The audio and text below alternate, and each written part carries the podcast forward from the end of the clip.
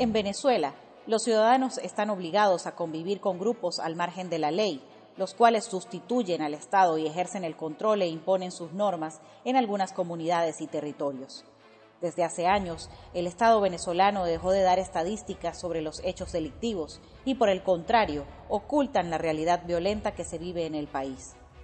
La labor de documentación emprendida por Fundaredes ha logrado demostrar en su informe Curva de la Violencia alarmantes datos de homicidios, enfrentamientos armados y desapariciones o secuestros, reflejando los altos índices de criminalidad en la frontera suroccidental venezolana. En el año 2020, Fundaredes registró 1.613 homicidios en los estados Amazonas, Apure, Bolívar, Falcón, Táchira y Zulia, que en comparación con 2019 representan un aumento de 455 casos y un porcentaje de incremento de 39,29%.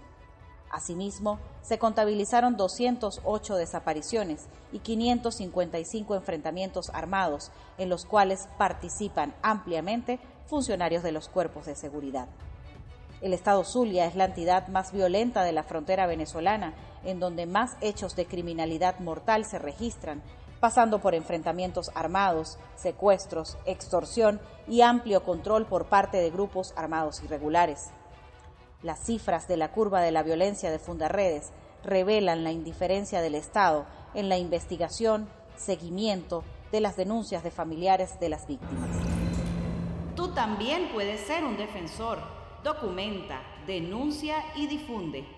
Actívate por tus derechos. Funda redes construyendo tejido social.